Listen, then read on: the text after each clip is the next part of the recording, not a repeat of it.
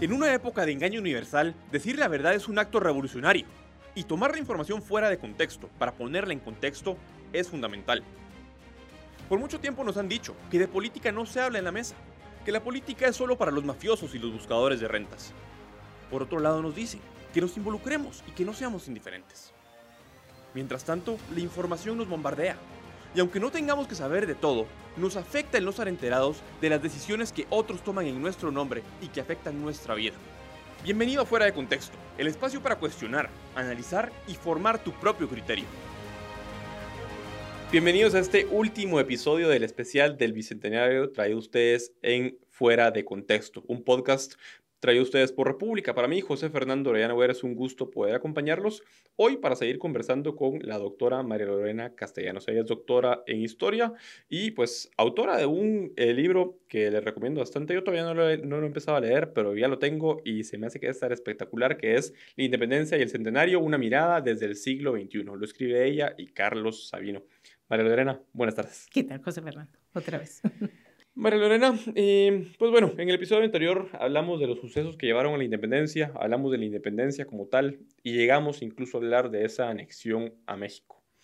Eh, en el contexto particularmente del libro que ustedes escriben con Carlos y, los sucesos que se dieron después de esa anexión a México, ¿cuáles podríamos decir que son esos eventos principales que marcan los primeros 100 años de independencia? Que yo planteaba en uno de los primeros episodios que pues somos un país bastante joven si nos comparamos con países eh, en, en, Europa, por poner un ejemplo, eh, y pues, pues por obvias razones.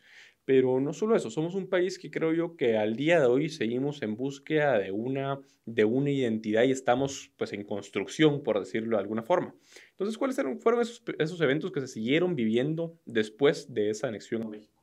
Bueno, podríamos ir así como los hitos, digamos, de la, a lo largo del siglo XIX sería la Federación Centroamericana, que ahí sí hubo una guerra civil entre todos los, los países hasta que en 1838 pues eh, se desarma la federación. Luego vamos a tener la llegada de los conservadores y dentro del periodo conservador me parece a mí que lo que hay que destacar de Rafael Carrera es la creación de la República el 21 de marzo de 1847. Esa debería ser aparte del, 15 de septiembre, otra fecha que se debería celebrar con bombos y platillos. Porque es el momento en el que ya Guatemala, de forma independiente del resto de Centroamérica, va a nacer como nación. Tienen que empezar a hacer todos sus, todo lo que es eh, hacer tratados con otros países, que se le reconozca como un país independiente. Luego vamos a tener eh, la llegada de los liberales en 1871, que van a marcar un periodo que va a ir de 1871 a 1944 y que evidentemente es el momento en el que se que va a impactar en Guatemala y Centroamérica, porque también es parte de eso, el tema de ya la industrialización, las vías de comunicación, telégrafos, teléfonos, alumbrado eléctrico, que ahí hay algo que voy a hacer, aunque sea brevemente. Para 1892 Guatemala ya contaba con alumbrado eléctrico en la capital, por lo menos en, el, en parte del área central, que sería el Parque Central y demás, lo que es una, un avance muy importante. Eh, y en ese, en ese contexto vamos a irnos acercando al primer centenario de la independencia. El primer centenario de la independencia nos tiene muchos paralelismos con lo que vivimos hoy y tal vez peores. Yo creo que nuestros ancestros, abuelos, bisabuelos, tatarabuelos se la vieron realmente mal. Habría que empezar por hablar de los terremotos de 1917 y 18, que botan la capital. Fueron cuatro terremotos seguidos entre el 25 de diciembre de 1917 y el 25 de enero de 1918, que derrumbaron toda la infraestructura pública y privada que se había construido desde el traslado. Y de ahí que no tuviéramos Palacio Nacional, por ejemplo, el Palacio de Gobierno, que estaba donde hoy está la concha acústica, se cayó ahí. Y pues toda la infraestructura que se había construido a lo largo de más de 100 años. Eh, aparte de eso, vamos a tener inmediatamente después de eso, bueno, Eso en el contexto de la dictadura de Manuel Estrada Cabrera, que no es decir poca cosa. Eh, tenemos en 1919 el inicio de la pandemia de la gripe española, que por ser parte del gobierno de Manuel Estrada Cabrera le dedicó muy poco tiempo y esfuerzo, primero a, reconstruir la ciudad, eso olvídese, y luego a llevar ni siquiera la más mínima estadística de lo que sucedía con, los, con, con la pandemia. Se calcula que murieron entre 75 mil y 150 mil personas de una población total de 3 millones de habitantes. Por la gripe española. Por la gripe española. Porque paralelamente teníamos la epidemia de la fiebre amarilla en la costa sur. Aparte de eso, vamos a tener una crisis económica horrible con un cambio que llegó en esos momentos al 30 por 1. Y aparte la crisis política del final de la dictadura, donde se forma el Partido Unionista que lleva a la destitución por razones de enajenación mental a Manuel Estrada Cabrera y Manuel Estrada Cabrera decide que no quiere salir del gobierno y durante una semana, se llama la semana trágica del 8 al 15 de abril de 1920, donde Manuel Estrada Cabrera, entre otras cosas, decidió bombardear la ya maltrecha ciudad. Bombardearla desde Matamoros, el Fuerte San José y desde la residencia de él en La Palma. 1.200 muertos en una semana, de civiles, de civiles desarmados en contra del, ejército eh, controlado por Manuel Estrada Cabrera. Así es como se recibe el centenario. Y en esa, eh, me, parece interesante la serie de, sucesos históricos que confluyen en ese, en ese momento. Creo que uno a veces, y, yo lo decía el año pasado justamente cuando pues, nos tocaba vivir la pandemia y junto con la pandemia, a ver, la, la pandemia no detuvo el mundo y la, y, la pandemia del COVID-19 pues fue un suceso que pasaba al lado de otra cantidad de sucesos independientes, como por ejemplo ahorita el caso de la crisis de Afganistán, por poner un suceso del que somos lejanos, pero que está sucediendo a pesar de que tenemos una pandemia y creo que más o menos era una situación que sí, no se puede, no se puede comparar en la magnitud, pero era, era similar. Y en esa línea, pues interesante, ¿no? Que Manuel Estrada Cabrera eh, empieza su caída unos años antes del, bicentenario, del, del, centenario, perdón. Y en esa línea, en 1921, ese 15 de septiembre de 1921, eh, ¿qué empieza a pasar luego de Manuel Estrada Cabrera? Eh, empiezan a, preponderar en el país ideas eh, más liberales o desconfiadas, por decirlo de alguna forma, del antiguo régimen de Estrada Cabrera, o nos mantenemos en lo mismo? Bueno, Manuel Estrada Cabrera cae el 15 de abril de 1920. En ese momento, ya desde el 8 de abril, había sido electo como presidente provisional don Carlos Herrera Luna.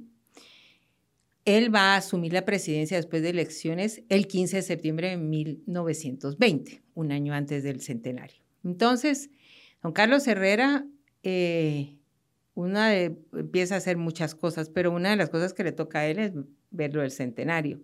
Y entonces, ahora, ¿quiénes son los que, para hablar un poco de las ideas políticas, los liberales estaban muy maltrechos, obviamente, si Manuel Estrada Cabrera, 22 años de dictadura, una cruel dictadura.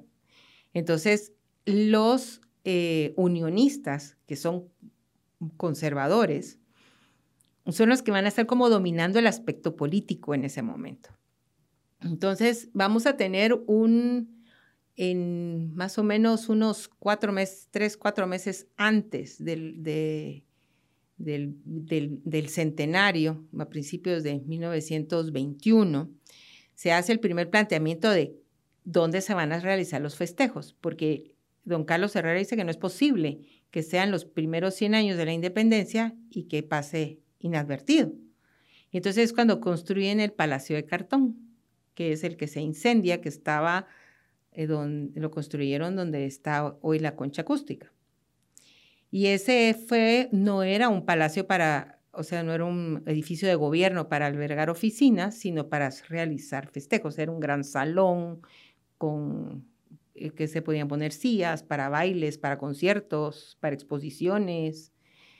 Eh, y eso va a ser el edificio central alrededor del cual van a girar todas las, todos los festejos.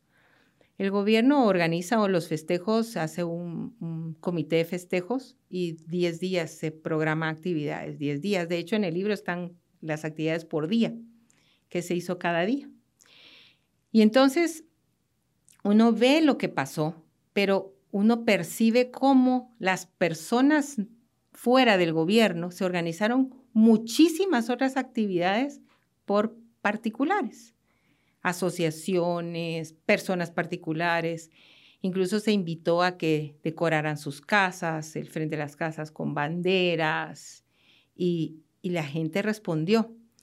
Y es una cosa interesante leer el, el, informe de gobierno de principios de 1921, cuando don Carlos Herrera dice cuántas toneladas de ripio todavía recogió de los terremotos, tres años más tarde. Eso le marca la disidia de Estrada Cabrera en cuanto a eso, porque nosotros en el terremoto de 1976, cuando Shell entrega el gobierno, ya no había ripio tirado en ninguna calle de la ciudad, pues incluso había, reconstrucción, en cambio ahí no. Y todas las, había tiendas de campaña de la gente eh, en, el Campo Marte eh, y, en otros, y en otras áreas baldías, donde todavía había campamentos de, de refugiados, digamos, del terremoto, en plena pandemia también, porque estábamos terminando para 1920, finales del 20, estábamos terminando la pandemia de gripe española, que dicho sea de paso, así como vino, así se fue. Y una pregunta ahí para ir cerrando, porque nos estamos quedando sin, sin tiempo.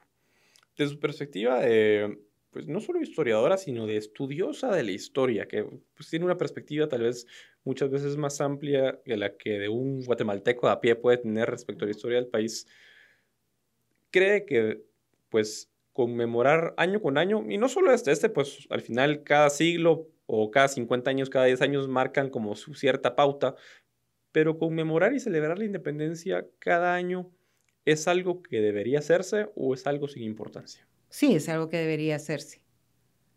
Y yo le voy a decir, es un, es un momento en el que nosotros empezamos a caminar solos. Habremos cometido aciertos, desaciertos de nuestra, desde nuestra perspectiva, podríamos juzgarlo, pero yo sí pienso que eso es eh, desvalorizar lo que cada generación le ha tocado hacer. Cada generación tiene que enfrentar sus propios desafíos y resolverlos de la mejor manera que puede con los recursos que tiene. Y hoy venir a decir que nosotros no debemos festejar la independencia porque desde nuestra perspectiva 200 años más tarde decimos N cantidad de cosas, es desvalorizar un esfuerzo que sí realmente fue un esfuerzo conjunto en ese momento. Y, y que con nuestras luces y sombras tenemos una historia con la que tenemos que hacer paz conocerla, porque mucho de esa, de esa desvalorización es que nosotros no conocemos nuestra historia. Y cuando empezamos a conocerla y a estudiarla, decimos, pero han pasado cosas impresionantemente buenas, pero nos, no sé por qué somos tan fatalistas y siempre nos enfocamos en lo malo y no, la, y no logramos ver, creo yo, esa, ese esfuerzo que, todos los que han venido antes que nosotros han hecho por construir una nación. Pensemos qué van a decir de nosotros en 100 años. o sea, nosotros estaremos ahorita reaccionando de acuerdo a nuestras posibilidades y a las opciones que tenemos. Que es muy injusto que dentro de 100 años nos juzguen desde la perspectiva de ellos. Entonces, creo yo que por ahí viene. Yo creo que desvalorizamos nuestra historia al no conocerla y al no festejar. Yo me quedo con muchísimas preguntas y creo que quienes nos escuchan también, pero última pregunta, ¿dónde pueden conseguir el libro de la independencia y el centenario, una mirada del siglo XXI, quienes quieran adquirirlo? Eh, está en Sofos, está en Fondo de Cultura Económica, está en Cirma en Antigua y muy pronto va a estar en De Museo. Ok. María muchísimas gracias por acompañarnos el día de hoy. Por nada, fue un placer. Nos vemos la próxima semana en el mismo lugar.